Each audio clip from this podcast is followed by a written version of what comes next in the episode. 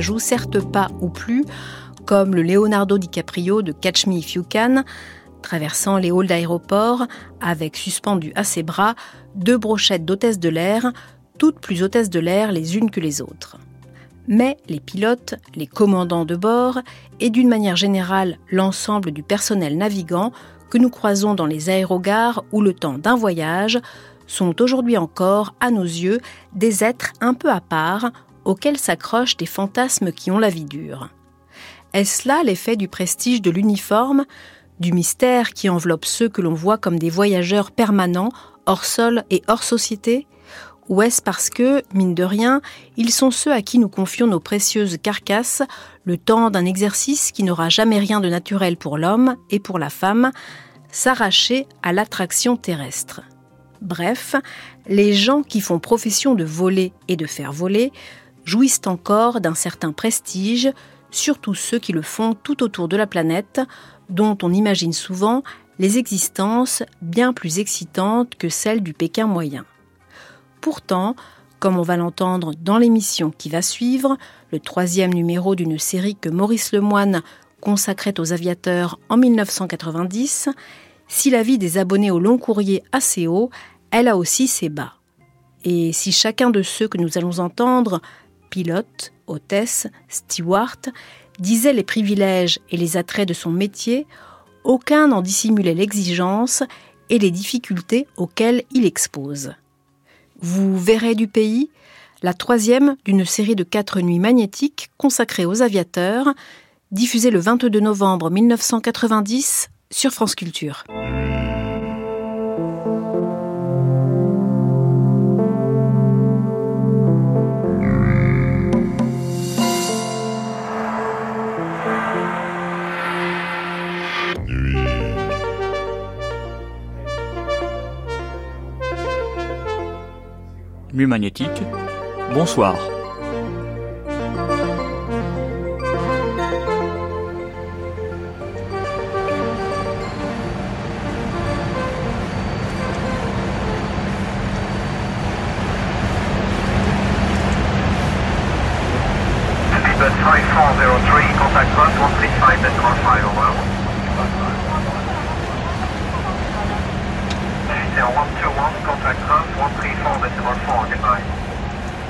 Le long courrier est, intéressant parce qu'on parcourt une grande distance du globe en une seule étape. Euh, et tout dépend on fait cette, distance. Euh, pour aller sur Io, c'est la mer, euh, la mer partout, puisqu'on descend, comment on, on descend en diagonale l'Atlantique nord, central et l'Atlantique sud. Alors que sur le pôle, euh, ce que je vais dire n'est pas très euh, technique peut-être, mais sur le pôle, on a l'impression de monter au sommet de la Terre, redescendre de l'autre côté. Alors j'ai eu cette impression de... Euh, c'est un retour d'Anchorage, l'étape qui se fait après le Tokyo Anchorage, quelques jours auparavant. On a l'impression de monter pendant quelques heures jusqu'au pôle, ou près du pôle, comme je le dis, puisqu'on passe près du pôle, et puis on redescend non pas que l'avion s'emballe et prenne de la vitesse, mais on a l'impression de redescendre parce que quand on arrive euh, au sommet de l'Angleterre, euh, sur l'Écosse, on a vraiment, l'impression de redescendre, redescendre à Paris, quoi. Quelquefois les nuages ou la nuit cachent le, paysage, mais là, euh, nous avons vu la banquise au, départ dans Corrège et pendant un long moment jusqu'à ce que la nuit se couche la nuit, je veux dire, euh, le soleil se couche. Enfin, on ne sait pas bien si le soleil se couche ou disparaît derrière, derrière nous. Justement, la, course avec le soleil est très curieuse près du pôle. Alors, la nuit nous a caché la banquise pendant quelques heures, et puis euh, le jour est revenu en arrivant sur, euh, sur Paris. Au petit matin, le lever de soleil face à nous, ça fait mal aux yeux, oui. Oui, la banquise, mais il y a aussi les Andes. on fait Buenos Aires-Santiago, c'est extraordinaire. Et puis alors là, il y a il y a un petit pincement au cœur. On dit merde, les gars de l'aérospatial, l'aérospatial, pardon, l'aéropostale, euh, qui faisait ce trajet avec euh, des coucous, des monomoteurs. vraiment, ils ont vécu une aventure incroyable. Et euh, c'est vrai que les paysages là sont très beaux. Ils sont différents. Ils sont différents. Mais encore une fois, partout. Hein. Le, le Gange, quand on arrive en Inde, c'est aussi extraordinaire à voir d'en haut je connais pas un paysage qui soit pas fabuleux à regarder. Je veux dire qu'on a une planète, c'est un trésor, et des fois on se dit, euh, faut tout faire pour pour la garder. La pollution, on la voit aussi. Hein. Euh, dans le détroit d'Oman, on parle beaucoup du Golfe, euh, tous les pétroliers qui déchargent, qui dégazent. On voit les traînées de mazout dans la flotte. Euh, on se dit, il faut faire quelque chose. On voit les incendies d'en haut, on les voit à perte de vue. on dit là aussi, il y a un gâchis phénoménal. Et en même temps, on se dit, c'est tellement beau que on prend conscience qu'on a une richesse entre les mains qu'il faut à tout prix euh, sauvegarder.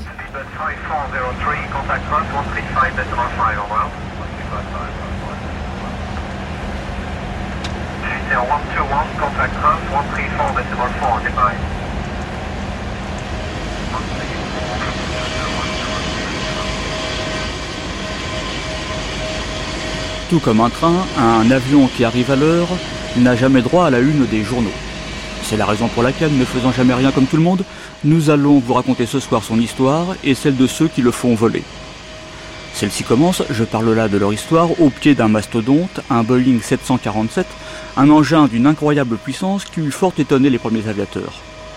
Le monoplan à aile haute, qui permit à Blériot de traverser la Manche, vous le savez aussi bien que moi, pesait 230 kg, avait une envergure de 7,80 m et transportait juste son pilote.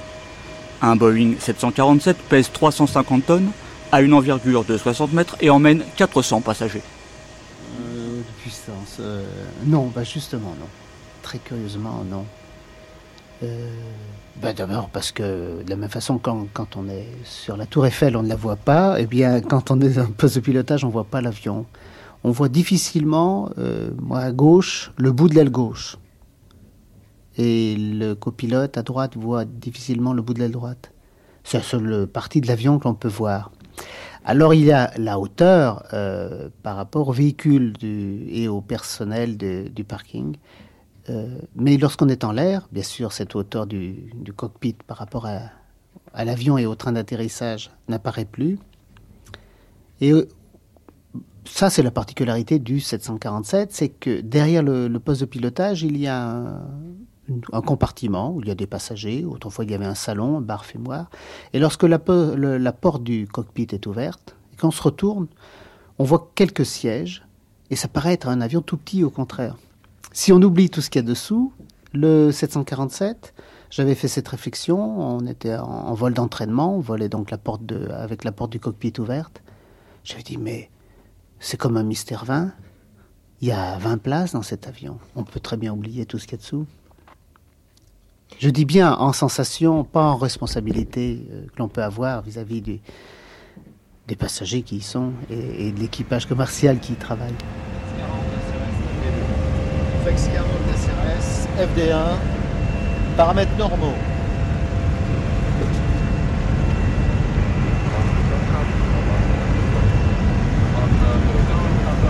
Sans nœuds.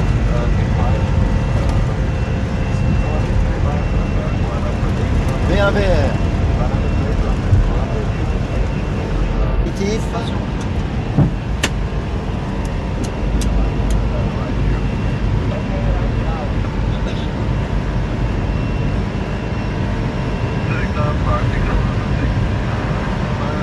Train rentré verrouillé. Pour voler, l'avion doit posséder un moteur capable de soulever son poids. Vous allez me dire qu'il s'agit là d'une évidence, mais c'est pourtant écrit dans des ouvrages très sérieux. J'ai lu aussi, en préparant cette émission, que la force ascensionnelle, ou portance, est celle qui permet à l'avion de vaincre la force de l'attraction terrestre. Que la traînée n'a rien à voir avec une hôtesse de demeure légère, mais résulte de l'association de diverses actions de l'écoulement de l'air. Que la poussée est la force qui, en dépit de la traînée, propulse l'avion. Le pilote, quant à lui, est le monsieur surmonté d'une casquette qui essaie de mettre en œuvre tout ça sans tout flanquer par terre. Engine NDI sur off.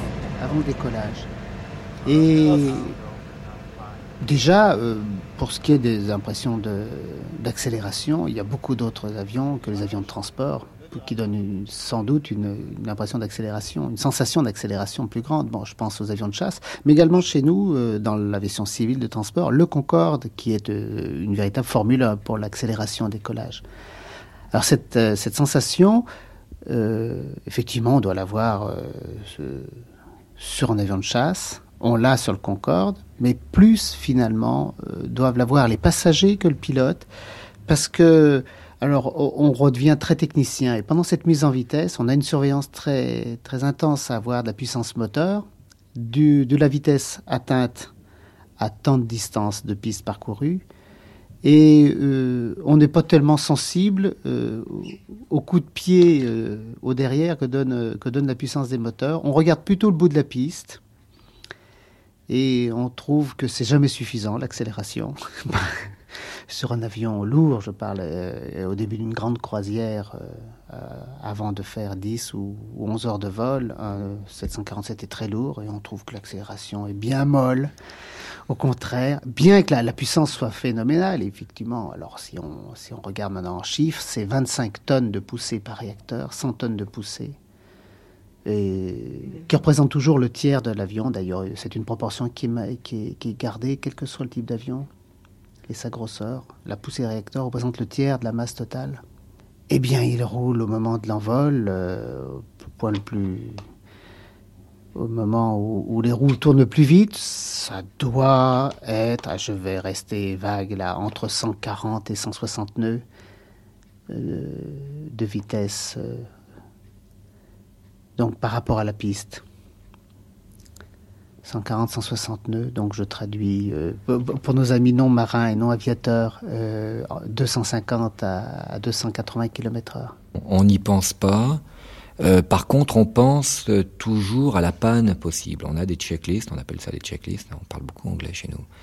Eh bien, euh, on se prépare. On se prépare. Tiens, si je décolle et j'ai une panne moteur, qu'est-ce que je fais? Et c'est toujours sain d'être préparé. D'ailleurs, on a des entraînements qui sont faits pour ça en simulateur, tous les six mois, tous les ans. Et puis on se prépare à la panne. Donc on se la remémore on est en approche, on voit un avion euh, qui n'a pas encore dégagé la piste, euh, il va falloir peut-être remettre les gaz. Eh ben, on se prépare la procédure. Qu'est-ce que je fais? Je remets les gaz. Qu'est-ce que je fais dans l'ordre? Donc, euh, on n'y pense pas, mais on pense à l'action qui serait nécessaire à faire au cas où. Oui, c'est vrai. Mais les questions de détournement de bombe à bord, non, on n'y pense pas jusqu'au moment où ça arrive. Là aussi, on a des consignes, donc il suffit de les appliquer, quoi. Mais si on devait vivre avec ça sans arrêt dans la tête, on vivrait plus c'est tellement beau euh, quand on voit le paysage d'en haut que ça serait gâché quand même. C'est-à-dire, c'est vrai que c'est un métier à responsabilité directe. Et c'est ça qui en fait la, chose formidable, c'est que tu as un objectif et tu le mènes de bout en bout. Et c'est vrai que dans les bureaux d'études, moi j'étais ingénieur dans un bureau d'études, on voyait jamais le projet jusqu'au bout. Moi j'avais à calculer euh, la jambe de train euh, ou la rotule du train d'atterrissage d'un avion. Et, bon, c'était un élément parmi des millions d'autres. C'est vrai que quand l'avion sortait de l'usine, euh, on en faisait peut-être partie, mais à une infime euh, euh, participation. Donc là, on prend les passagers d'un point, on les amène à un autre, et après c'est terminé. On n'a pas de dossier emmené sous le bras, on est libéré, on a été jusqu'au bout. Et ça, c'est quand même formidable. Il n'y a pas beaucoup de métiers qui permettent.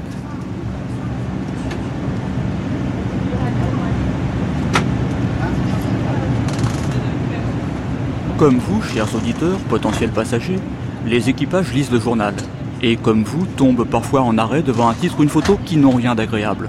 Une prise d'otage, une aile qui se décroche, un réacteur en flammes, suivi en général d'un nombre plus ou moins grand, celui des victimes. Vous remonteriez dans l'avion, vous, après ça? Ah Oui, je pense, oui, bien sûr. Non, mais je veux dire, effectivement, quand on voit euh, aux actualités un avion, c'est bon. Nous, ce qu'on pense, c'est. Euh, on se projette et on pense à nos collègues. On se dit, on aurait pu être à leur place, c'est ça. Et puis, on, je on, a, une, pensée assez. Euh, assez proche d'eux, si vous voulez, des, gens qui étaient dans cet avion. Parce qu'on imagine, euh, on se sent impliqué un peu quelque part. Puis ça passe parce que sinon, je crois qu'on s'arrêterait. Hein. On, demanderait une reconversion au sol parce qu'on ne pourrait pas. J'en connais un qui arrêté parce qu'il avait. Enfin, j'en connais deux, une hôtesse aussi, qui arrêté parce qu'elle avait peur suite d'un accident. Enfin, c'est bizarre parce que c'est une vigilance au deuxième degré. C'est-à-dire que on a l'impression comme ça, en fait, on ne fait pas attention, on pense à autre chose, on pense au service qu'on va avoir à faire, enfin, etc. Et puis en réalité, on est quand même attentif. Euh, s'il se passe un petit bruit anormal, s'il y a quoi que ce soit, on est quand même euh, tout de suite prêt. Ça, c'est très. enfin, d'abord, on fait une école de gestes pour ça. Mais même, euh, je pense que c'est ce que j'appellerais au second degré, mais, mais, très présent quand même. Donc, on est en réalité extrêmement attentif, tout en ne le vivant pas comme une angoisse, je veux dire, a priori. Moi, j'aime pas les turbulences, par exemple. je m'y fais pas. Sur l'Airbus derrière, par exemple, quand ça se couche mal. Après 20 ans, je pas. Mais bon, je, je ris, c'est un peu comme à la fois. Mais quand même, j'ai la trouille. J'ai horreur des turbulences.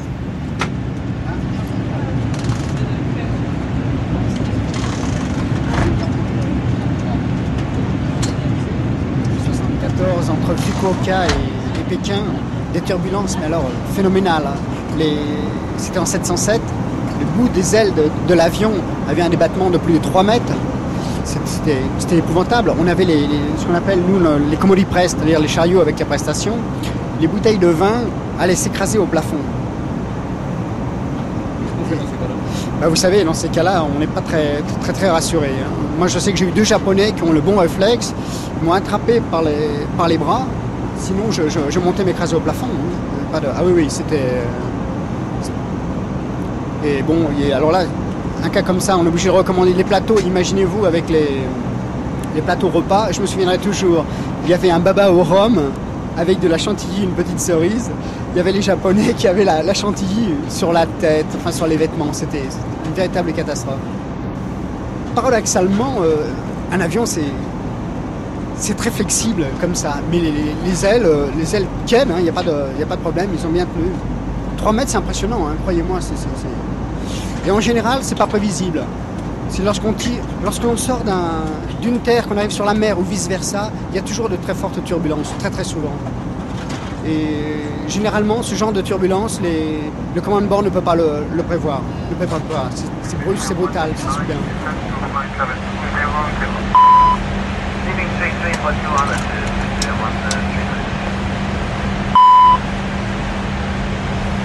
Ah, il y a l'autre. C'est la left window hit. Right window hit. Il y a la left qui vient d'apparaître.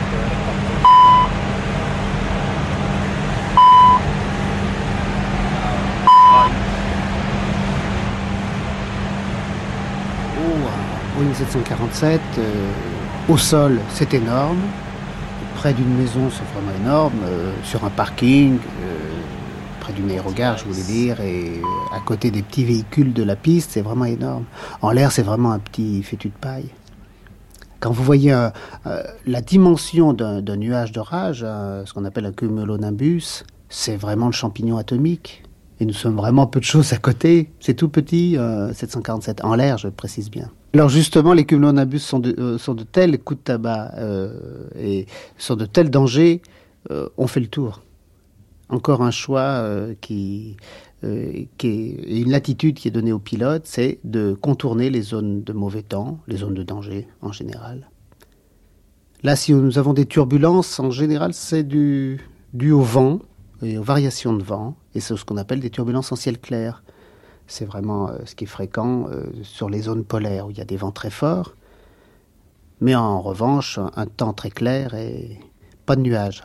Les cumulonimbus, sont des nuages de convection extrêmement puissants. Je vous dis qu'ils ressemblent vraiment à. Pour moi, c'est le champignon atomique. Et on les rencontre sur des zones euh, qui déclenchent cette convection, les Alpes et toutes les parties tropicales du globe. Et là, vraiment, on s'évertue à faire le tour. De temps en temps, bien sûr, on rentre un peu la tête dans les épaules et, on y va, comme on dit. On, va dans une barrière ou un mur de cumulonimbus, on prend la partie la plus, qui paraît la, plus faible en activité, la plus facile à traverser, en rentrant un peu la tête dans les épaules, mais on essaye vraiment d'éviter les noyaux principaux. On le voit, ça part avec notre radar météorologique qui est à bord de l'avion. Le, seul radar qui est à bord d'un avion, ce n'est pas pour se guider ni pour naviguer, c'est pour éviter les, foyers orageux. L'avion est, secoué très, très fortement, mais quelle que soit sa taille, je vous dis, ils réagissent différemment. Entre un petit Boeing 737, il n'y a qu'un numéro qui le différencie, du gros Jumbo 747. Entre un petit Boeing 737, qui est l'avion moyen courrier de 100 places, qui est très rigide et qui réagit très sèchement euh, aux turbulences, et le gros 747, qui lui est une, énorme péniche, un gros paquebot, et qui, qui, a des ailes très flexibles. Il réagit très mollement aux turbulences. Heureusement d'ailleurs, il amortit très bien. On voit les éclairs, oui, oui. Quand elles sont, quand les décharges électriques sont, loin de l'avion avant de pénétrer dans un cumulonimbus, ou nous prenons la foudre, et là on voit rien, mais on entend très fortement la déflagration. Les avions sont protégés contre la foudre. Néanmoins, ça peut faire quelquefois des dégâts euh, à l'extérieur de la carlingue par une trace noire que l'on voit là, après l'atterrissage. Je, comprends finalement tout à fait les, passagers qui ont, une appréhension à prendre l'avion. C'est pas commercial ce que je dis, mais c'est tout à fait humain et je pense que les passagers euh, ont, de bonnes raisons euh, d'être non pas effrayés, mais d'avoir une anxiété parce que l'élément aérien, euh, l'atmosphère n'est pas encore euh, j'allais dire parfaitement connu. Non, c'est encore, c'est encore mystérieux. Quand on parle justement de, ces, jours exceptionnels où il y a des orages violents, des, conditions météorologiques défavorables, nous sommes tous impressionnés. Les pilotes le sont peut-être avec un peu plus de connaissance euh, de, l'atmosphère, mais vous avez déjà vu un capitaine de navire inquiet euh, lorsque l'horizon est noir. Eh bien, le commandant de bord d'un avion euh, peut être inquiet lorsque l'horizon s'assombrit aussi.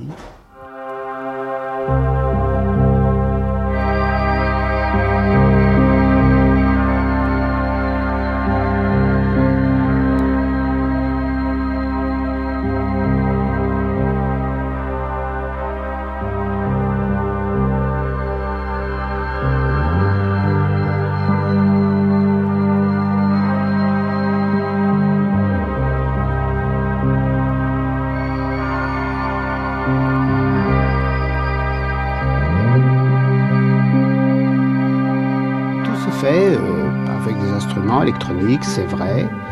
Euh, mais, nous, sommes responsables de la navigation, c'est-à-dire que la navigation n'est pas automatisée, la navigation est programmée. Alors nous, on, programme une route et on doit suivre exactement euh, cette programmation avec, euh, ben, disons-le, d'une manière très scolaire, avec le doigt sur la carte.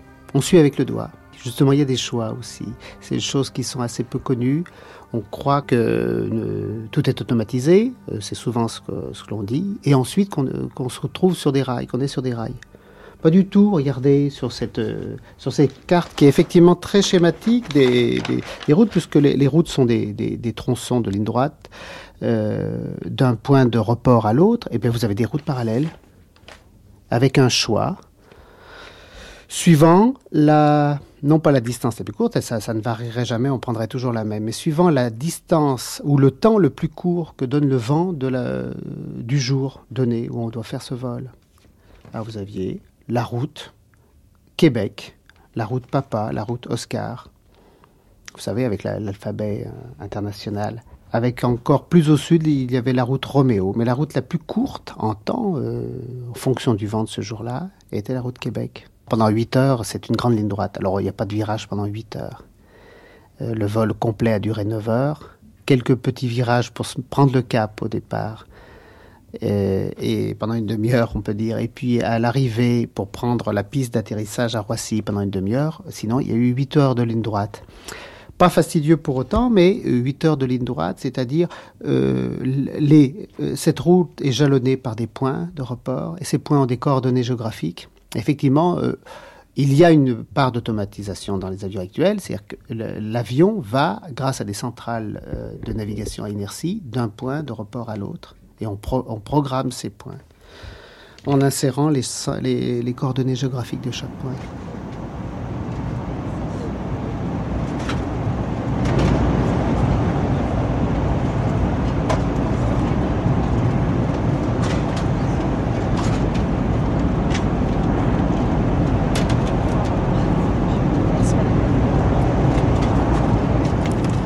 Excellente lavasse, soit dit en passant. J'ai trempé sans méfiance mes lèvres dans le breuvage, réprimé un haut cœur légitime et reposé délicatement ma tasse encore pleine sur le plateau. L'hôtesse revient en poussant un chariot qui grince abominablement. Plutôt joli. Je parle de l'hôtesse, pas du chariot. En parfait porte-drapeau de la galanterie française, je décide, à l'inverse de tous les goujats qui, affalés dans leur siège, se laissent servir et desservir sans lever le petit doigt, d'apporter ma modeste contribution à une aussi charmante personne. Au moment où elle parvient à ma hauteur, je saisis mon plateau, le lui tends avec mon sourire numéro un. Le secret des gestes simples qui rendent la vie plaisante et les soirées moins solitaires. Malheureusement, dans l'amplitude du mouvement que j'esquisse, je heurte le repose-tête du siège de devant. La tasse de café, d'infecte qu'elle était, devient franchement ignoble. Elle s'échappe en une trajectoire hyperbolique totalement imprévisible et atterrit en une vaste éclaboussure sur la chemise blanche du businessman américain assis juste devant moi.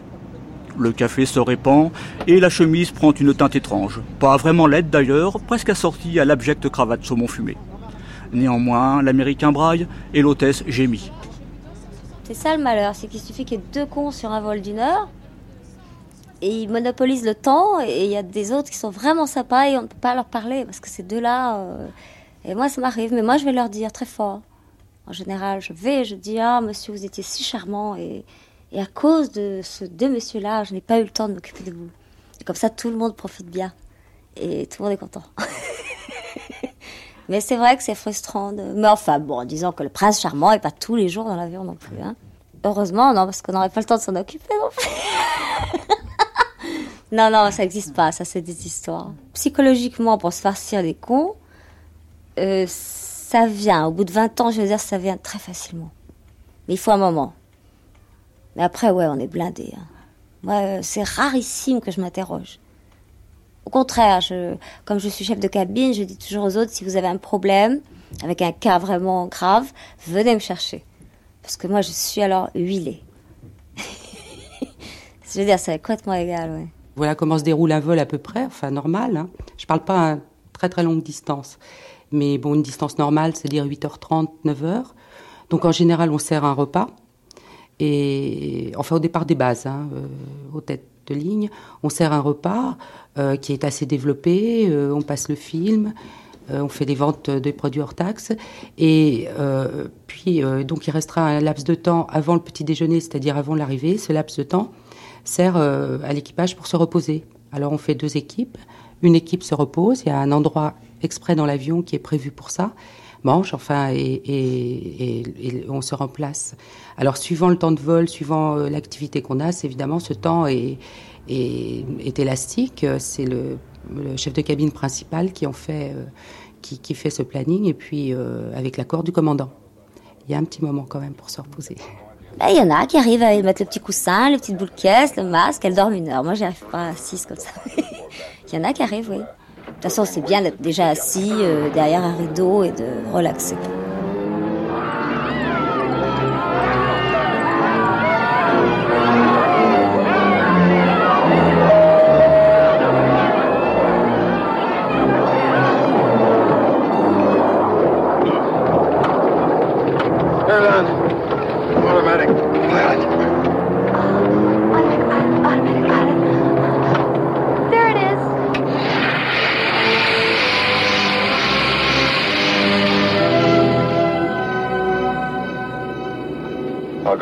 Nous faire voler au-dessus de l'Atlantique en nous projetant y a-t-il un pilote dans l'avion?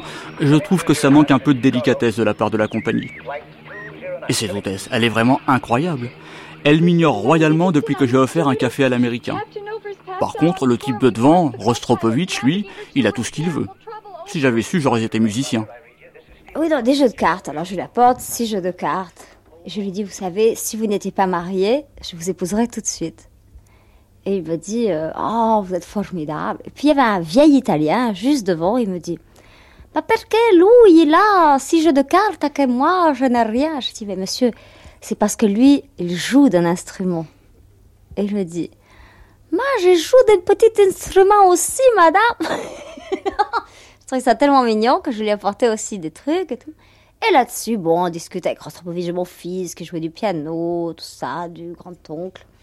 Et puis, il y a... Oh, maintenant, il y a au moins 4 ans, j'ai pris des places pour aller à Saint-Eustache, écouter les suites de Bach par Rostropovitch. Parce qu'il m'avait invité à Pleyel, et chaque fois, j'ai jamais pu y aller, mon planning était jamais bien avec. Et quand je suis allée voir ça, on était donc quatre. Il y avait Madame Chirac, euh, la reine d'Espagne, l'infante, euh, la Smala. Moi, j'étais placée mal. J'avais acheté les places les plus chères pour le voir de près parce que je l'aime d'amour. J'adore le violoncelle. Et en plus que c'est vrai que c'était un type sublime.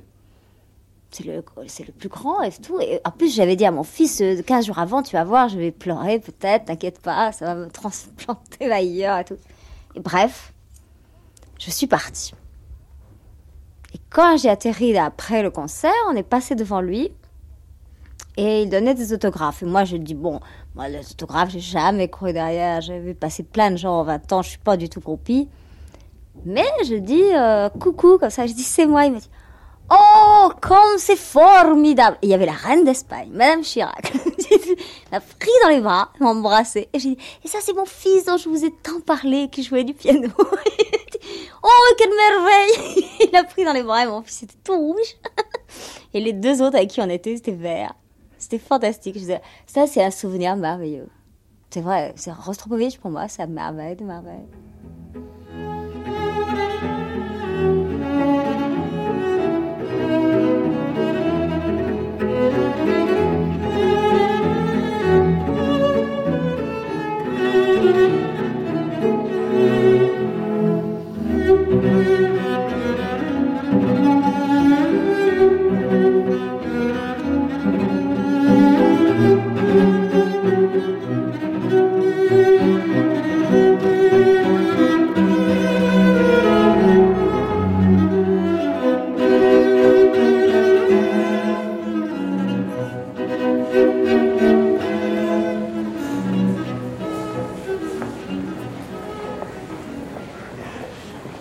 Elle me regarde même plus, il y en a que pour son Rostropovitch.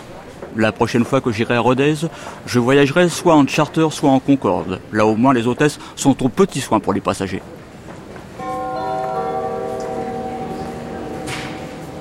Départ à destination de Rodez, vol Corsair international 100, embarquement immédiat, porte numéro 3. Departure to Rodez, Corsair international flight 100, immediate boarding is number 3.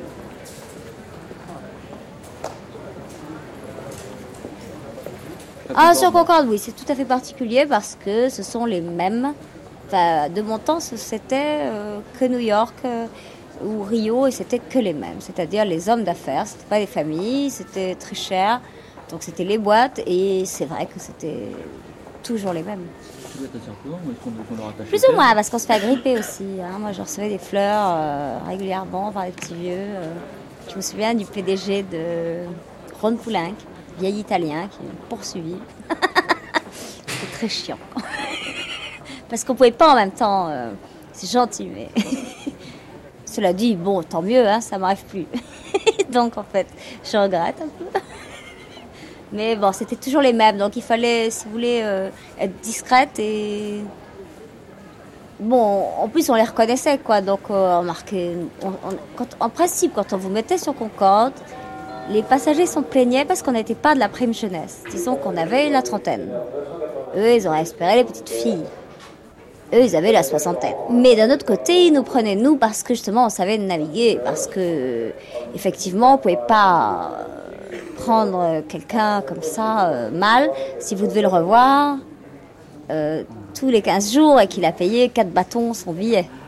Donc on arrivait, moi j'ai jamais eu aucun problème. Concorde, et Dieu sait que j'en ai fait 6 ans. Aucun.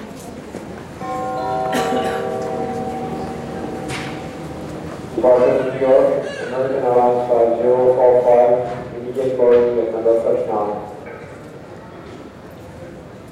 On a effectivement, oh ben, euh, je pense que c'est le propre de, de professionnels d'avoir les préférences, des préférences qui vont soit à l'intérêt euh, du vol, tout à l'heure on parlait de ce survol magique de la banquise, soit à son intérêt euh, touristique, de l'arrêt que que, nous allons faire euh, d'un jour ou deux dans une escale, soit de l'intérêt de l'aéro- de l'aéroport, effectivement, d'arrivée, qui est très technique, ou très, ou très fastidieux, ou très bouchonné.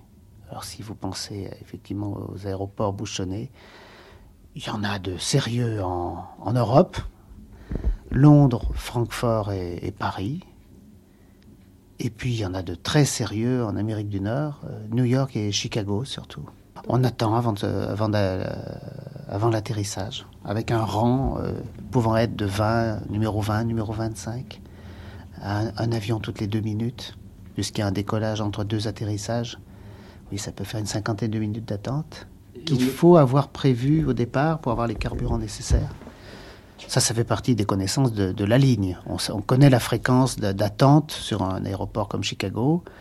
On sait qu'on n'aura pas à attendre euh, au-dessus de Pointe-à-Pitre lorsqu'on arrive, puisqu'on est, est l'avion de la journée.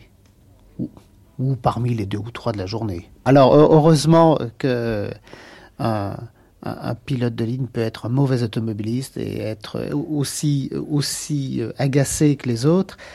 Et il y a cette partie de technicité dans l'aviation qui fait qu'on ne laisse pas trop place. D'abord, on, a, un devoir, on a un devoir de, euh, d'image vis-à-vis des, autres membres de l'équipage du cockpit. Euh, on doit quand même euh, montrer du, au moins montrer du sang-froid si, si on peut l'intérioriser, intérioriser son, agacement, sa nervosité. Mais Laurent, il n'y a aucune raison de s'énerver dans un avion de la même façon. Puisque les, choses sont, sont très, je dirais, codifiées et que notre tour d'atterrissage correspond tout à fait à, notre heure d'arrivée et au rang qu'on nous a fixé. Donc, pas de motif d'énervement. Moi, quand j'ai commencé, j'ai fait mon premier vol sous les cocotiers. Et je me pinçais. Hein. Je me suis réveillée, je dormais pas. Et je me disais, bon, on me paye, j'aurais payé pour le faire. J'étais époustouflée. C'est vrai, c'était le bonheur. En plus, tout le monde rigolait. C'était très marrant. Et encore maintenant, moi, il m'arrive de rire tellement que quand je rentre, je suis épuisée parce qu'on rit même avec les passagers et tout. C'est un boulot qui est marrant quand même, quoi. Faut pas...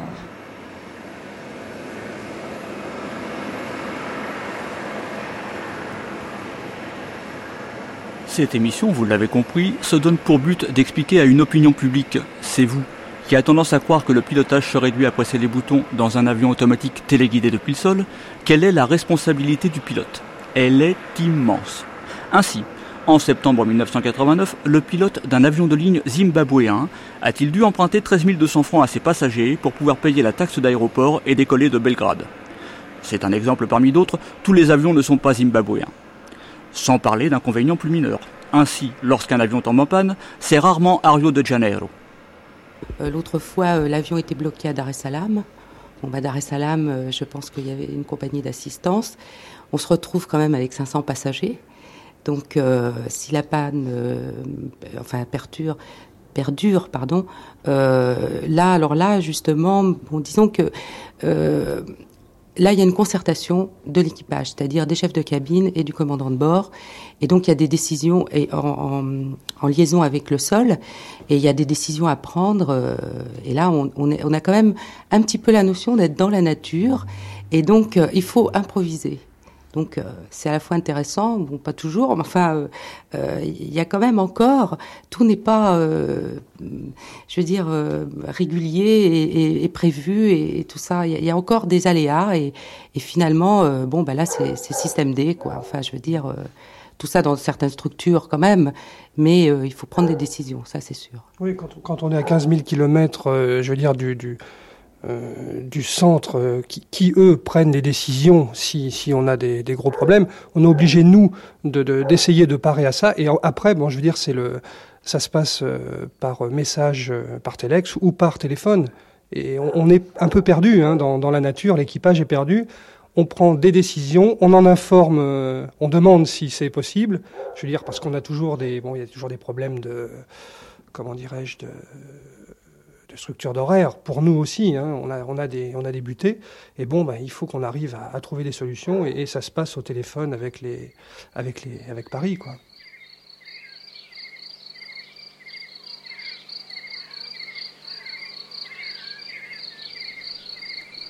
Chiffrer la durée du travail d'un pilote de ligne ou de son équipage n'est pas chose aisée, surtout si la ligne n'est pas droite. En premier lieu, il convient de comprendre que cette durée se décompose en au moins trois types d'occupations. Petit A, le vol proprement dit. Petit B, la préparation et la clôture du vol. Petit vénard, le temps passé sous les cocotiers. Si je dis que vraiment... Euh, euh, il y en a marre, il y en a marre, oh, encore huit jours à Tahiti, il y en a vraiment marre. Euh, c'est comme celui qui dirait, oh, encore du caviar, toujours du caviar. Alors, non, non, ça, ça passera pas. Et moi-même, euh, je pourrais pas jamais dire dire ça. C'est-à-dire, on passe. Euh, les escales durent jamais huit jours. Hein. On va pas euh, faire rêver les midinettes. les escales durent au plus quatre jours, trois quatre jours. Il y a un avion deux fois par semaine pour n'importe quelle destination. Donc trois ou quatre jours en attendant l'avion suivant au maximum. Et hélas, pour ceux qui aiment les, voyages et surtout la, partie touristique des, escales, c'est bien souvent 24 heures. Parce que la rentabilité d'une compagnie est, sur les lignes de fort trafic, et les lignes de fort trafic doivent avoir des fortes, fréquences de, de, liaison. Et euh, eh bien, c'est un avion par jour. Donc l'équipage qui est quelque part, New York, Pointe-à-Pitre, euh, euh, prend l'avion qui arrive le lendemain pour rentrer. Donc c'est bien plus souvent 24 heures euh, dans une belle escale. Et quelquefois trois jours dans une très vilaine escale où il pleut tout le temps. Euh, je pense à Toronto. Et on, peut évidemment faire ce métier pour les voyages, mais si ça devait être la seule motivation, on serait très vite, très vite déçu je pense qu'on peut faire euh, un métier de navigant de l'aviation civile euh, pour les voyages à condition de se fixer une limite à 5-6 ans. Ah, dans, ce cas-là, je pense surtout au personnel navigant commercial qui peuvent avoir des, qui peuvent avoir des, carrières très courtes. Et il y a une formation commerciale qui leur permet de, faire euh, autre chose dans le tourisme ou l'hôtellerie ensuite alors que les aviateurs, on va dire personnel navigant technique, euh, doivent trouver plutôt euh, l'intérêt de leur, euh, métier, c'est un beau métier, ils doivent le trouver dans la technicité du métier, avec tout ce que ça comporte d'intérêt pour les, belles machines, changement de, type d'avion, d'affectation. Et les voyages, c'est la récompense quand, ça, se passe bien, quand l'escale est agréable mais c'est à 50-50 une escale agréable et une, escale fastidieuse dont on, a envie de partir le plus vite possible, le plus rapidement possible. Et ça peut être euh, des escales qui font rêver sur une carte postale, mais qui sont dans une saison où il faut fait pas un temps à mettre un chat dehors. Euh, c'est, ça peut être euh, Bombay ou New Delhi pendant la mousson. Ça peut être également, euh, alors que j'adore la Losca, Anchorage, quand il fait moins, moins 20, moins 30. Euh, Moscou, pour les, c'était vrai, oui, pour les conditions d'hébergement et une certaine, euh, un certain manque de liberté de déplacement. Ça, je n'apprends rien à personne. Heureusement que les, choses ont changé.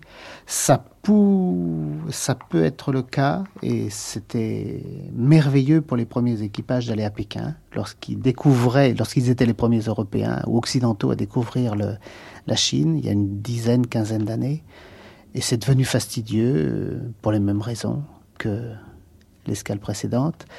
Euh, lorsque les conditions d'hébergement euh, sont, désagréables, enfin peu confortables, disons. Oh, on n'a pas trop à se plaindre, mais peu confortables et avec un manque de liberté de déplacement associé.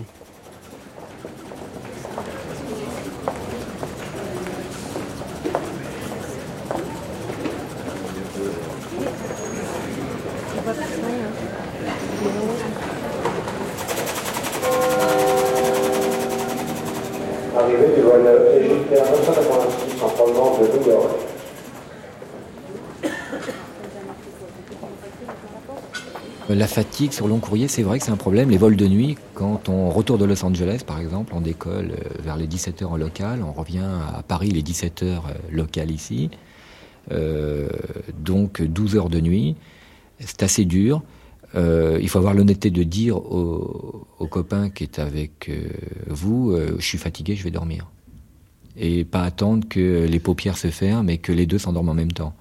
Donc euh, il y a des relèves pour ça. On dit bon allez, je me cale 10 minutes, je dors bien et puis je reprendrai après. On allonge le siège. Et puis euh, non non, quand on est fatigué, on arrive bien à dormir, oui, tout à fait. Il y a une discipline là à faire. Non, ça ça, marche bien. Mais il faut avoir, c'est une question d'honnêteté. Il faut dire Je suis fatigué, c'est normal que je sois fatigué. Bon, euh, soit je pars pas, à la limite ça peut être ça. Je suis malade, je ne pars pas. On téléphone au planning, et puis euh, on dit je suis malade, je pars pas parce que ça va mettre le vol en danger. Et on comprend bien, c'est bien accepté ça. Et il faut être effectivement en relativement bonne forme, quoi. Sinon, sinon ça peut être facteur de danger, oui. J'ai des somnifères partout, là. non, il y a un moment, ouais. Moi, j'ai fait six ans de Concorde. J'étais vraiment décalée. Quand j'allais à Rio, j'étais en 7 heures à Rio. J'avais 9 heures de décalage. Et j'allais faire la fête directe, parce qu'on restait 4 jours. Et quand je revenais à Paris, j'étais complètement euh, cassée. Et qu'au bout de 6 ans, on est complètement cassé. Et qu'après, le sommeil, c'est un truc, il faudrait que je. Peut-être, je sais pas, faire un stage j'envisage un truc de relaxation yoga, mais à chaque fois, j'ai pas le temps. Mais c'est vrai que c'est dur, c'est dur. Pas plus l'hôtesse que, que le pilote euh, doivent abuser de ce genre de choses, même si euh, il faut que ça reste, euh, il faut que ça reste exceptionnel. Non, le alors je vais dire qu'on a besoin de gens très très terre à terre avec après une journée de travail, eh bien il faut manger et aller, et aller dormir et pas s'occuper de l'or local.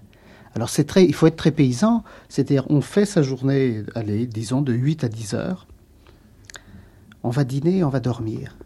Alors si je vous raconte le retour Tokyo, Anchorage, Paris, il faut effectivement avoir un bon sens paysan et, regarder. Ben, en plus, si je dis regarder le soleil, je vais encore me tromper parce que dans cette zone du globe, ça va pas donner de bonne indication. Mais on part euh, de Tokyo un soir. C'est le mercredi soir, peut-être. On vole vers Anchorage et au bout de 7 heures de vol, euh, le soleil s'est couché, donc euh, après le décollage, peu après le décollage, et puis il se relève quelque part, je ne sais plus si c'est à droite ou à gauche. Et, on se repose à Anchorage, et c'est le matin, nous donnons donc de passer une nuit en vol, petite nuit avec 7 heures de vol. Seulement, c'est le mercredi matin à Anchorage. Il ne faut pas trop s'occuper du jour qu'il est. Et il faut se dire, eh bien, je viens de passer une nuit en l'air, mais c'est comme une journée de travail. Donc, je dîne, c'est-à-dire qu'en fait, c'est le petit déjeuner à Anchorage, et je vais me coucher. Alors, évidemment, euh, lorsqu'on se réveille après avoir dormi, c'est le soir en Corrège. Bon, c'est toujours mercredi soir, mais c'est le soir quand même en Corrège. Que va-t-on faire de la nuit? Euh, On ne sait pas bien, justement. Euh, là, il y a intérêt à avoir un bouquin ou des cassettes pour passer une nuit. Et on repart le lendemain matin. Peut-être qu'on n'a pas bien dormi dans les, dans les heures qui ont précédé, puisque c'était la nuit, mais c'était le jour pour nous. Enfin, bon, on repart un matin et Là, ça va, on commence une journée. On part un matin vers Paris. Et là, le soleil se recouche encore quelques heures après être parti. Parce qu'on monte, comme je disais, vers le pôle Nord. Et quand on arrive à Paris, c'est le lendemain matin. Alors, on a l'impression cette fois-ci d'avoir fait 24 heures en vol, alors que le vol a duré 9 heures. On est relativement bien en arrivant à Paris dans, ce sens-là. Mieux reposé, curieusement, euh, que nos amis qui rentrent des Antilles avec 8 heures de vol, mais que eux ont passé une vraie nuit en vol. Nous, c'était pas une nuit, c'était une période où il y a eu du sombre et du, clair, mais c'était pas une vraie nuit. Et la journée qui suit n'est pas la même pour celui qui rentre de Pointe-à-Pitre que celui qui rentre d'Anchorage. Enfin, on met quelques jours pour, pour se rétablir. Je reconnais que c'est assez dur. Je dis bien, il faut essayer de ne plus penser aux heures locales et dormir quand on, quand on est fatigué. Good evening, ladies and gentlemen. This is Captain Over speaking. We'll be cruising at 36,000 feet this evening.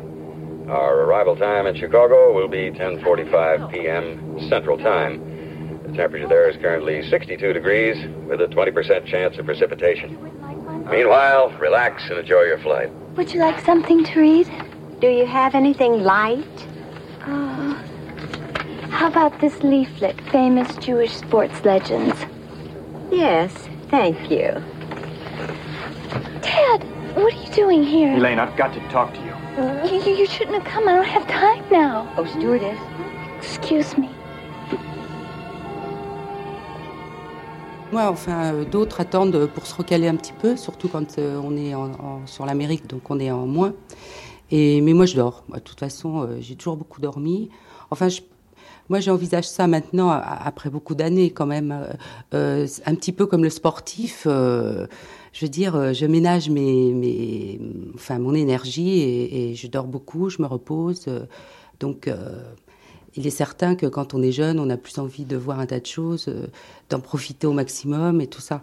Mais moi, j'avoue que je le fais euh, d'une manière beaucoup plus euh, calme. C'est puis en plus, a- j'ai quand même vu déjà beaucoup de choses. Donc c'est souvent une deuxième fois si on a plusieurs jours. Alors là, j'en profite. Mais dans un temps limité, je me repose. Chacun a sa méthode là. Il y en a qui disent il faut dormir au moment où on a envie de dormir, ce qui peut être une méthode. Ça marche certaines fois, ça marche euh, pas d'autres. Mais par contre, euh, on arrive au petit matin à Tokyo, par exemple, on dit bon bah ça y est, euh, je suis décalé, euh, c'est maintenant que j'ai envie de dormir, je vais dormir. On dort, on se réveille donc vers 19h-20h. Et alors là, c'est l'horreur parce qu'on peut plus dormir de la nuit et il y a rien à faire. Et on a faim en général euh, la nuit, alors tout est fermé. euh, et on vit en décalage sur place, euh, c'est pas facile quoi. Le moyen de s'en tirer, c'est il n'y a pas de moyen. Il n'y a pas de moyen. euh, on évite les médicaments pour dormir parce que c'est pas bon, puis il faut pas s'habituer. Euh, non, non, ben, euh, chacun se débrouille euh, suivant son rythme, en disant bon, je vais résister au sommeil jusqu'au soir, comme ça je dormirai mieux. Alors ça marche des fois, ça marche moins bien. Euh, en vieillissant, ça marche de moins en moins bien, ça c'est complètement évident. Euh, et euh, si on a des soucis, ça marche moins bien aussi. C'est vrai qu'on se réveille déjà naturellement quand on est soucieux. Alors en décalage horaire, ça s'accentue. Voilà, il faut être serein pour bien dormir. hein. A fortiori en décalage horaire. Si on se sent trop fatigué, à ce moment-là, on revient sur moyen. Euh, Il y a souvent les hôtesses de l'air euh, qui ont des soucis euh, familiaux avec leurs enfants, par exemple, euh, reviennent sur moyen courrier. Ça arrive souvent, ça. Parce que sur long courrier, elles cumulent non seulement l'absence, mais en plus le décalage horaire. C'est une question d'habitude. Je me, je me fais absolument à tous les lits. euh, je peux dormir n'importe où, sur un siège d'avion, euh, etc. Mais je pense que d'autres ne le, vivent pas aussi bien. Enfin, les lits, je ne sais pas, mais ont du mal à se reposer. Même euh, ça, il faut le faire absolument. sinon, c'est pas vivable. Non, il y a une espèce de, je sais pas, disponibilité dans la tête quelque part qui fait que bon, on est là, allez, on dort et puis on se pose pas de questions. On repère le téléphone, la lumière, où est-ce qu'on allume Ça, faut le mémoriser avant de s'endormir et puis euh, parce que ça change tout le temps. Et puis bon, euh, moi, enfin moi, ça me pose pas de problème majeur. Oui, les, hôtels se ressemblent de plus en plus maintenant. Très confortables, mais effectivement, euh, ils se ressemblent tous. Pour les, problèmes de lit, je veux dire, ça permet d'apprécier son lit quand on, rentre chez soi. Et là, là on, a tout un recul de pensée. On est d'abord très, très content de retrouver sa maison, beaucoup plus que si on l'avait quitté le matin. Et puis, euh, bon, on- on- en fait, on a un état d'esprit euh, à devenir casanier, à être casanier les moments où on reste chez soi. Et ça, je trouve que c'est euh, un grand luxe parce que c'est très sympa d'être chez soi. Et là, on, en prend pleinement, euh, pleinement conscience. Et on, aime être à la maison. Et en fait, quand on est en vacances, au début, on, a tendance à profiter des, des voyages, je veux dire, des, de, ce que ça nous, de ce que ça nous apporte. Mais en général, maintenant, nous, on reste le plus longtemps, le plus souvent à la maison. On, va faire quelques voyages, en vacances on part, mais en, général en France, en voiture le plus souvent. Et puis on reste pas mal de temps euh, chez soi et on apprécie vraiment d'être chez soi. Mais il arrive, par exemple, euh, moi ça m'arrive euh, même assez souvent, de me réveiller dans la nuit et de plus savoir où je suis. C'est-à-dire où je suis, ce que je dois faire. Enfin, ça dure quelques secondes, mais je me dis est-ce que je suis chez moi, est-ce que je suis pas chez moi, est-ce que je dois aller travailler? Et, et là, il y a un moment effectivement euh, de panique parce que euh, on sait plus où on est. Et ça, c'est. Mais enfin, en plus, c'est un décalage qui se vit, euh, en plus, non seulement quand on part comme ça, il y a, mettons, 5 heures de décalage, mais il, il il continue ce décalage. C'est-à-dire, quand on part 10 jours, on s'éloigne de plus en plus, il varie encore, ce qui fait que on peut travailler à minuit, euh, 5 heures du matin, euh, 4 heures de l'après-midi, etc. Donc euh, c'est, là, c'est quand même euh, plus dur à vivre. De toute façon, c'est un métier fatigant, il faut le savoir, c'est vraiment fatigant.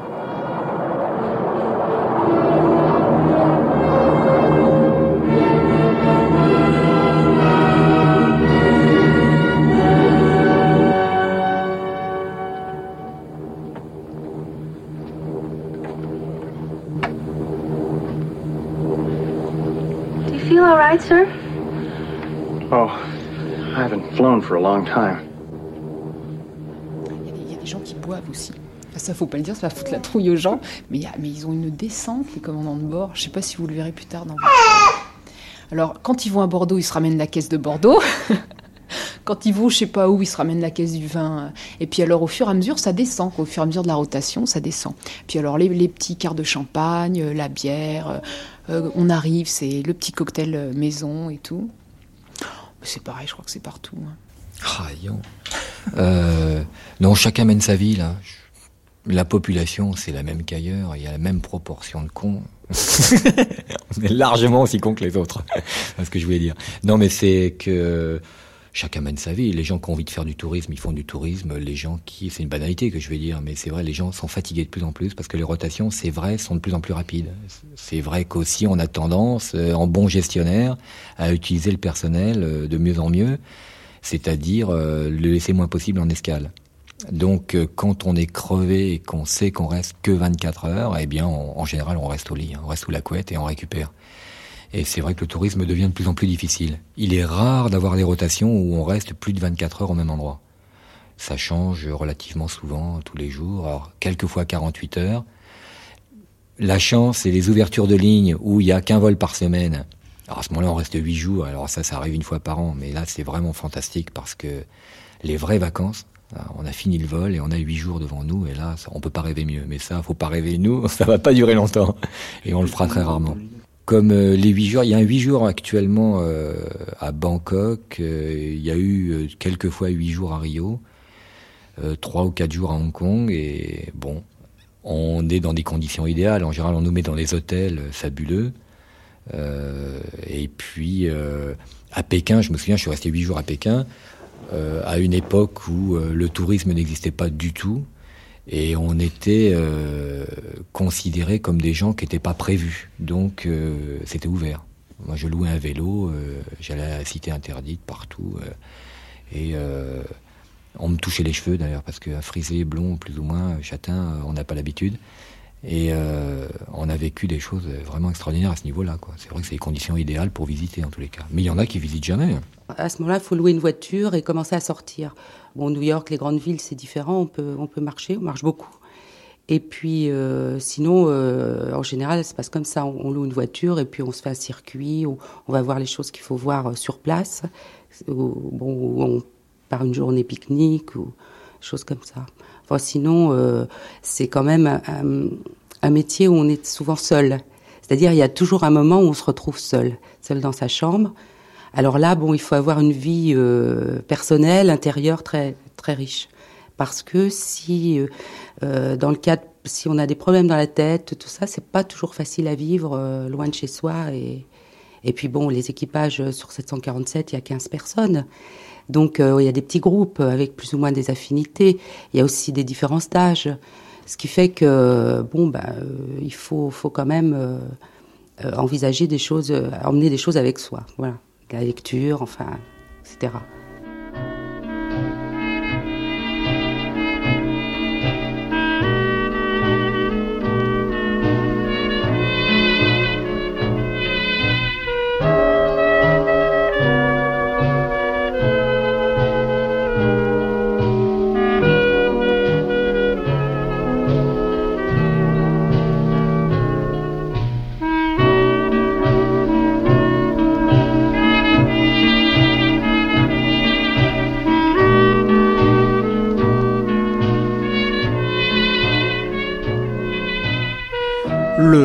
transports aériens nécessitent la formation d'au moins 400 pilotes chaque année, au lieu de 100 il y a seulement 3 ou 4 ans. Un BACSP plus MATSUP ou MATSP permettent de se présenter au concours d'admission, comme à France Culture, sauf que j'ai eu une dérogation.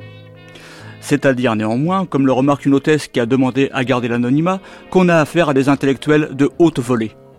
Donc les commandants de bord, d'une façon générale, parce qu'il y a des gens sympas, ne parle que de fric, de cul et d'avion. Alors, Dieu fric de bagnole. Les bagnoles, la bourse. Euh, moi, j'ai une super grosse bagnole, je l'ai acheté ceci, puis j'ai revendu l'autre, et puis je me suis fait tant. Ou alors, moi, j'ai acheté une maison, puis alors j'ai revendu l'autre, et puis alors, regarde, je me suis fait tant. Alors, ils relisent sans arrêt la bourse, ceci. Tiens, j'ai gagné ça aujourd'hui et tout. Bon. Le cul, ça, on peut pas y échapper. la drague bien lourdingue, ou les, les, les vannes graveleuses.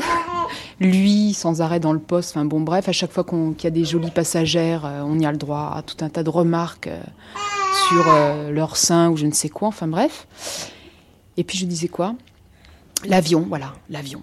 Alors ça, pour parler d'avion, ça c'est formidable. C'est pour ça que je vais rarement au resto le soir avec, parce qu'on en a vite fait le tour, quoi. L'avion. C'est un bel engin. Oui, mais ça ne suffit pas. on rabâche et on rabâche. Et moi, j'ai conduit, enfin, j'ai conduit. Moi, j'ai piloté ça. Et tu te rappelles pas Et pendant la guerre, il y avait ça. Oui, moi, quand j'étais à l'école, est-ce que tu te rappelles d'un tel Il a eu ça. Et oui, et lui, il est mort. Et enfin bref, l'avion et les gens qui tournent autour de l'avion, quoi. Voilà, les trois sujets. Trois sujets des repas le soir. Alors bon, bah, ça va au début, quoi. Mais bon, après, on s'en lasse. Ah non, je mettrais le cul en premier, quand même. non, non. Euh, je pense que la population est la même qu'ailleurs, vraiment. Pas plus, pas moins qu'ailleurs. Pas plus que le Toubib euh, euh, mettra la main sur les fesses de l'infirmière, un pilote mettra la main sur les fesses de l'hôtesse. Ça ne se fait pas, je veux dire. C'est pas, ce sont des mythes complètement dépassés. non, la population est la même et on se retrouve dans des configurations un peu particulières parce que c'est vrai qu'étant à 5000 km de chez soi sous les cocotiers, il peut arriver certaines choses. Euh, mais, euh, mais les comportements sont les mêmes que la population euh, classique, hein, je dirais. C'est pas des gens à part, on n'est pas des mermozes, hein, c'est fini ça. Oui, de nos jours, c'est oui. ça n'existe plus. Mais là, maintenant, vous savez très bien que c'est impossible. Donc maintenant, c'est cuit, ça. Ils font beaucoup de sport, ils se lèvent tôt le matin, ils joguent, ils boivent beaucoup d'eau. Et c'est fini l'histoire des gens qui boivent, qui font la fête et tout, non.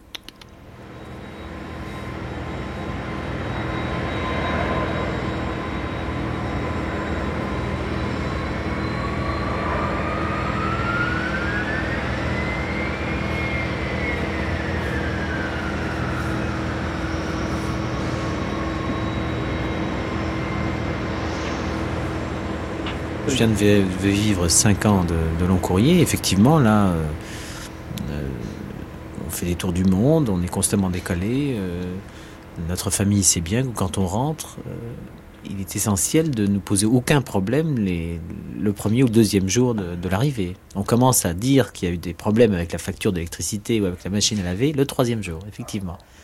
Parce qu'on devient irascible, parce qu'on peut s'occuper de rien, parce qu'on est très fatigué. Oui, il y a des tas de gens qui ont euh, des problèmes. euh, euh, des problèmes, c'est vrai. de- C'est-à-dire que je crois que les problèmes affectifs prennent des proportions. Parce que, bon, euh, si c'est sur long courrier, comme je disais tout à l'heure, on se retrouve de toute façon à un moment tout seul. Je veux dire, il y, aura pas, euh, il y aura un moment on se retrouve tout seul, bon, et, là, euh, ça peut être le stress parce que on se sent loin de chez soi. Pour peu que ce soit une fête de famille, on n'est pas présent. Enfin, je veux dire, là, il y a une espèce de remise en question. Euh, et puis pour les vies personnelles, c'est pas toujours. euh, D'abord parce que les rencontres sont plus faciles, euh, on est loin de chez soi. Il y a toujours cette affectivité qui qui qui est est humaine.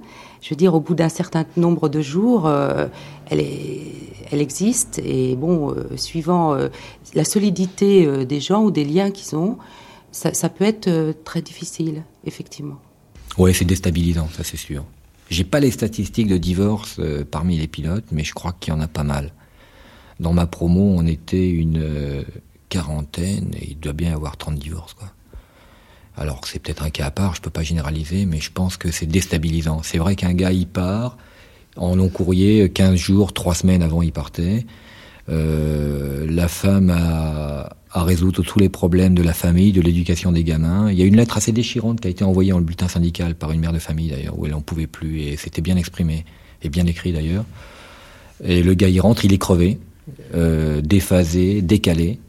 Et bien, euh, il comprend pas toujours ce qui se passe et il y a un problème de incompréhension qui naît et qui va se creuser d'année en année et le gars verra pas ses enfants pousser, il les verra pas grandir, il les aura pas vus il devient étranger dans la maison. Et finalement, euh, la maison, elle roule toute seule, sans lui. Et euh, il s'en sent exclu jusqu'au jour où, où il s'en exclut, lui, complètement. Et ça arrive, euh, c'est malheureusement assez classique, oui, c'est vrai. Mais c'est les représentants de commerce, c'est pareil. hein. Sauf qu'ils reviennent tous les week-ends. C'est vrai qu'une croisière Lille-Roubaix-Tourcoing, c'est moins enthousiasmant que Rio-Buenos Aires, c'est vrai. Mais c'est vrai que partir trois semaines régulièrement, c'est plus déstabilisant aussi. à dur. Je crois. Hein. D'après ce que je vois autour de moi. Personnellement, je ne veux pas vous faire pleurer, je ne veux pas vous raconter la mienne. Enfin, j'ai quand même eu deux maris en très peu de temps. Et, et je veux dire que toutes mes copines, c'est assez désastreux. Ouais. À part des cas rarissimes. Euh, non, c'est dur pour la vie de famille. C'est impossible. Enfin, dans le temps, c'était un peu. À, la limite, maintenant, avec le moyen courrier, peut-être. Mais euh, dans le temps, sur long courrier, c'était impossible. Moi, j'ai eu deux maris en peu de temps. Hein. Ils n'ont pas duré longtemps.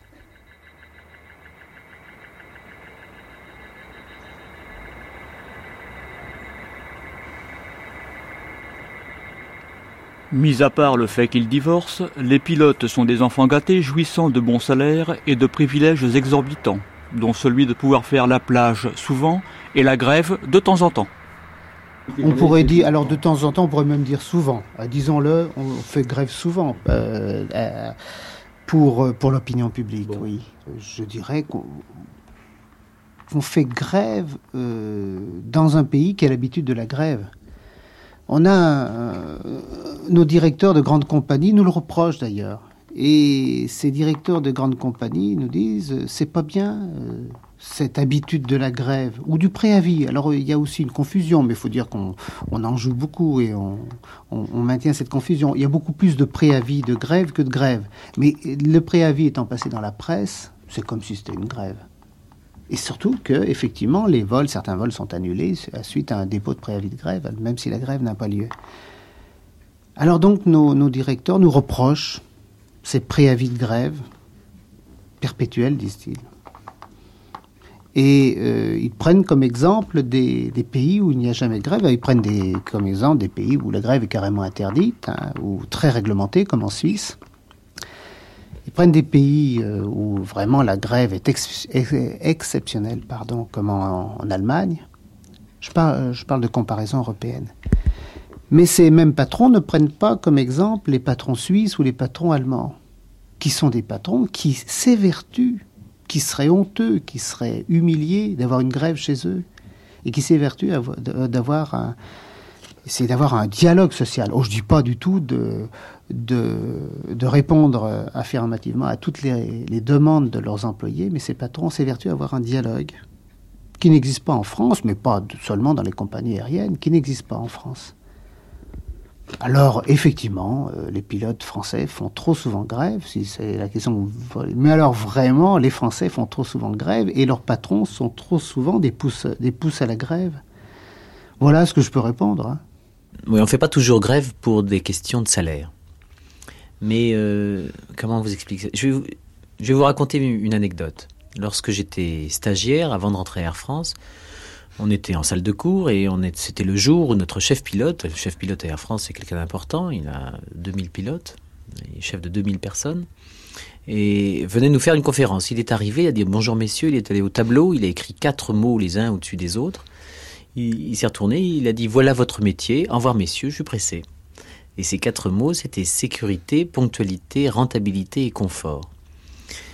Euh, ça veut dire que nous, devons, contrairement à tous les personnels d'une entreprise commerciale qui doivent avoir comme idée première la rentabilité, euh, d'une manière très atypique, les pilotes sont dépositaires de la sécurité des vols. Et, pour, euh, pour ne pas être... Euh, c'est très difficile de lutter pour la sécurité des vols dans un environnement euh, économiquement euh, puissant. Et pour... il est sain donc que, cette profession, qui est un peu atypique donc, et un espèce de syndicat professionnel, on, pourrait dire même corporatiste, puissant. je vais vous citer deux exemples. Euh, pour mettre par exemple une escale euh, et, noter sur le fait qu'elle qu'elle fait partie des avions à l'heure ou pas. Donc pour mettre un avion à l'heure, une escale va essayer de, vous vendre euh, ses passagers sur son avion, etc. pour vous partir le plus vite possible. Et comme ça, l'escale sera bien notée. Et pour nous, c'est un, une inversion de priorité. Nous mettons sécurité d'abord, ponctualité ensuite. Et donc il faut pouvoir lutter contre l'escale qui vous pousse à faire ça. De la même manière, euh, c'est à peu près le même problème sur la mécanique. Encore une anecdote. Dans les années 70, une petite compagnie charter était équipée de caravelles. Et lors d'un retour de Tenerife avec un plein de passagers, euh, un des moteurs de la caravelle, et Tenerife c'est euh, dans les Canaries, hein, un des moteurs de la caravelle est tombé en panne au-dessus de l'Espagne. N'importe quel Air France, si sur un bimoteur, un des moteurs tombe en panne, on ne réfléchit pas, on se pose le plus rapidement possible. On ne fait pas du transport public avec un seul moteur. là, ça avait tellement de conséquences économiques pour cette compagnie que l'équipage a décidé de continuer. Ils ont même passé les Pyrénées comme ça. Bon, on aurait pu penser qu'ils se seraient arrêtés là, qu'ils seraient, seraient posés à Bordeaux pour euh, limiter les dégâts. Mais non, ils sont arrivés jusqu'à Paris. Tout ça sur un moteur euh, pour éviter d'avoir euh, à héberger les passagers, à les réacheminer, à dépanner l'avion à l'étranger, etc.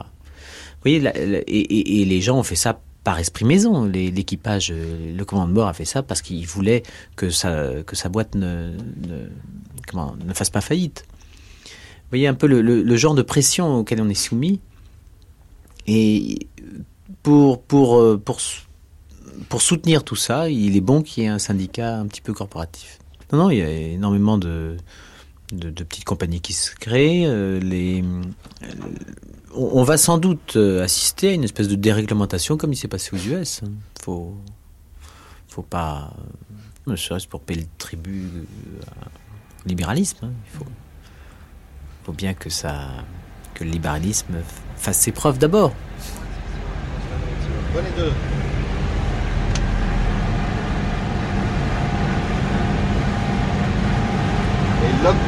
Étoile.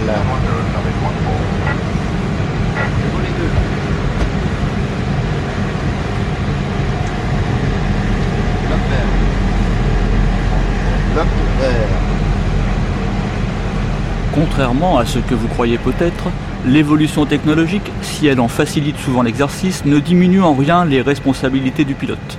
La meilleure preuve, c'est qu'on ne lui a encore retiré ni son bel uniforme, ni sa casquette, qui en sont les attributs les plus voyants. Euh, le légionnaire qui sent le bon de sable chaud, ça existe encore Ça, moi, je crois pas. Je crois que c'est un peu dépassé. Euh, je dirais, on nous impose un uniforme. Euh, je le porte pas avec un grand plaisir. Ça, c'est vrai qu'il faut que je l'avoue. Je suis pas très uniforme. C'est peut-être parce que je suis pas très armé non plus, mais euh, l'uniforme peut-être présente l'avantage, si avantage il y a, de standardiser. Je parlais de standardisation dans les travail, dans le travail et dans les méthodes de travail surtout. Ça permet de mettre tout le monde dans un même moule. Et c'est vrai que du point de vue de la sécurité, c'est important. Alors, est-ce que l'uniforme joue ou participe à ça? C'est possible. je ne peux pas répondre à cette question. Est-ce que c'est rassurant euh, vis-à-vis des passagers Peut-être. C'est surtout à vous que je peux poser la question. C'est vrai que quelqu'un qui viendrait en salopette avec des sabots à la coluche, euh, c'est pas vraiment rassurant pour un passager. Alors autant qu'on mette les gens euh, dans un uniforme en faisant qu'il soit le moins rébarbatif possible, quoi. Et ça rassure tout le monde. Et ça peut nous rassurer et puis nous imposer une certaine discipline entre nous. C'est vrai. C'est vrai, il faut avoir un peu les pieds sur terre, quoi. Alors je l'accepte. Oh, bah alors. Je vous dirais, je vous dirais, vous n'allez pas me croire, je vous dirais que j'ai jamais pensé. J'ai jamais pensé à. Ah non, pas à l'importance de l'uniforme. Je n'ai jamais pensé que je, pourrais ne pas en avoir. Attendez, on peut très bien voler en pull vert et blue jean ou tout nu, ou euh, je veux dire, euh, j'étais auparavant dans un service d'État de formation aérienne, de formation aéronautique, et j'étais instructeur sur un avion de, de sport, de voltige, le Stamp. On n'avait pas dans, cette, dans ce service d'État le, le, le SFA d'uniforme, mais la combinaison de vol, quelle que soit sa forme et sa couleur, été une sorte d'uniforme. Il y a des uniformes plus prestigieux que celui du pilote de ligne vis-à-vis des jeunes, je trouve, c'est celui du pilote de chasse, la, la combinaison de vol de l'astronaute ou du, pilote de chasse. C'est un vêtement fonctionnel avec des fils qui sortent de partout pour le chauffage, pour l'alimentation en oxygène, que sais-je, pour la pressurisation, puisque c'est des combinaisons anti-G, euh, pour le branchement du micro et des écouteurs. C'est un vêtement fonctionnel qui a beaucoup de prestige, comme la combinaison d'un pilote de course de Formule 1. Alors l'uniforme d'un pilote de ligne, d'un pilote de transport euh, civil, j'aime bien le terme pilote de ligne, hein, mais je précise qu'on est dans le transport civil de, personnes ou de fret, et typiquement euh, un uniforme de, calendrier, c'est-à-dire ah oui, c'est pour la, pour euh, la photo, pour l'annuaire et les horaires des vols puisque c'est un uniforme qui n'est pas fonctionnel, c'est un habit de travail qui n'est pas fonctionnel. Il ne répond pas du tout à la position assise ou encore moins à la position de repos qu'on peut prendre euh, de temps en temps à bord d'un avion. C'est un uniforme issu de la marine à voile. Vous en apercevez, euh, regardez le veston, veston croisé, les, des boutons dorés euh, de partout, des, galons sur les manches avec le nœud de Nelson euh, en dessus. Euh, cet uniforme est défini par une compagnie euh, civile, c'est-à-dire qu'il n'a pas de valeur militaire. Il n'y a pas de port illégal de l'uniforme si, si quelqu'un vaut l'empreinte. Et il y a une belle casquette qui surmonte le tout, avec autant de dorures également qu'il le faut. Je pense que, mais, sans, du tout euh, vouloir outrager euh, quiconque, je dis que c'est euh, un uniforme de, pour la photo sur l'horaire des compagnies, pour rassurer ou donner une certaine prestance, sans doute, dans les aéroports. c'est-à-dire dans un laps de temps très court, c'est fait très mannequin, ça va de l'autobus qui nous dépose le parcours euh, que nous devons faire à pied jusqu'à l'avion, au vu des passagers. Et puis, une fois enfermé dans le poste de pilotage, ben, on fait ce qu'on veut. On, quitte l'habit de lumière, comme l'on dit. Et ben, je n'ai pas à, vous dire quelles sont les manies et les habitudes de, chacun, mais certains enfilent euh, un vêtement de travail. Donc cet uniforme qui, vous impressionne, ne nous impressionne pas, ne nous a jamais euh, paru euh, servir euh, notre, prestige, notre personnalité. Ceci dit, pas d'anarchie de ma part. il est demandé par par une direction de compagnie. nous sommes astreints au port d'uniforme, nous le portons.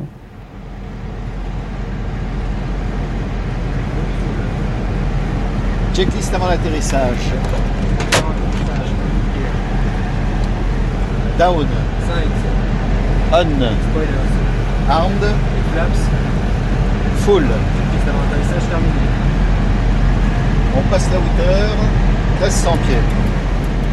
Ladies and gentlemen, we'll take off within three more minutes and we'll reach Amsterdam Schiphol Airport in 45 minutes. Enjoy your flight and thank you for your attention.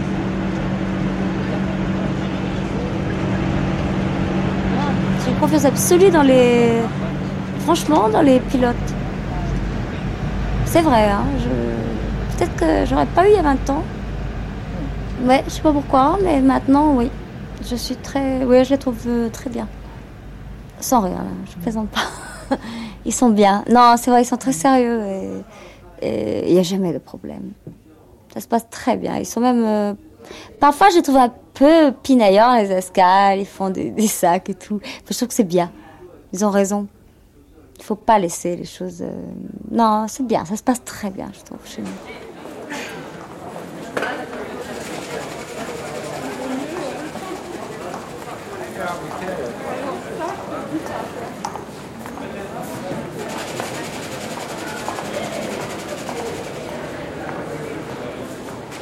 Mesdames et messieurs, nous vous prions de conserver vos ceintures attachées jusqu'à l'arrêt total de l'émission.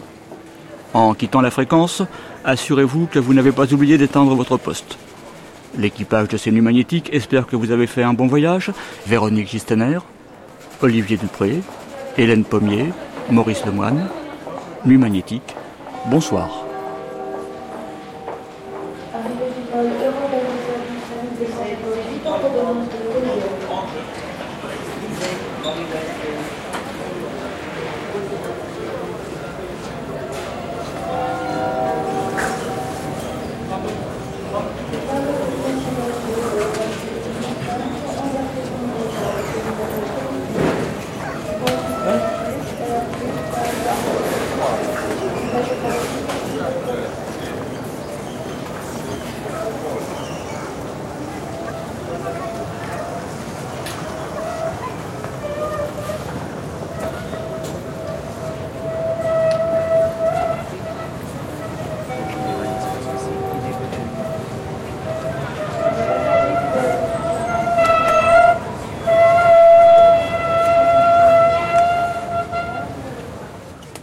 C'était Vous verrez du pays, la troisième d'une série de quatre nuits magnétiques consacrées aux aviateurs, diffusée le 22 novembre 1990 sur France Culture.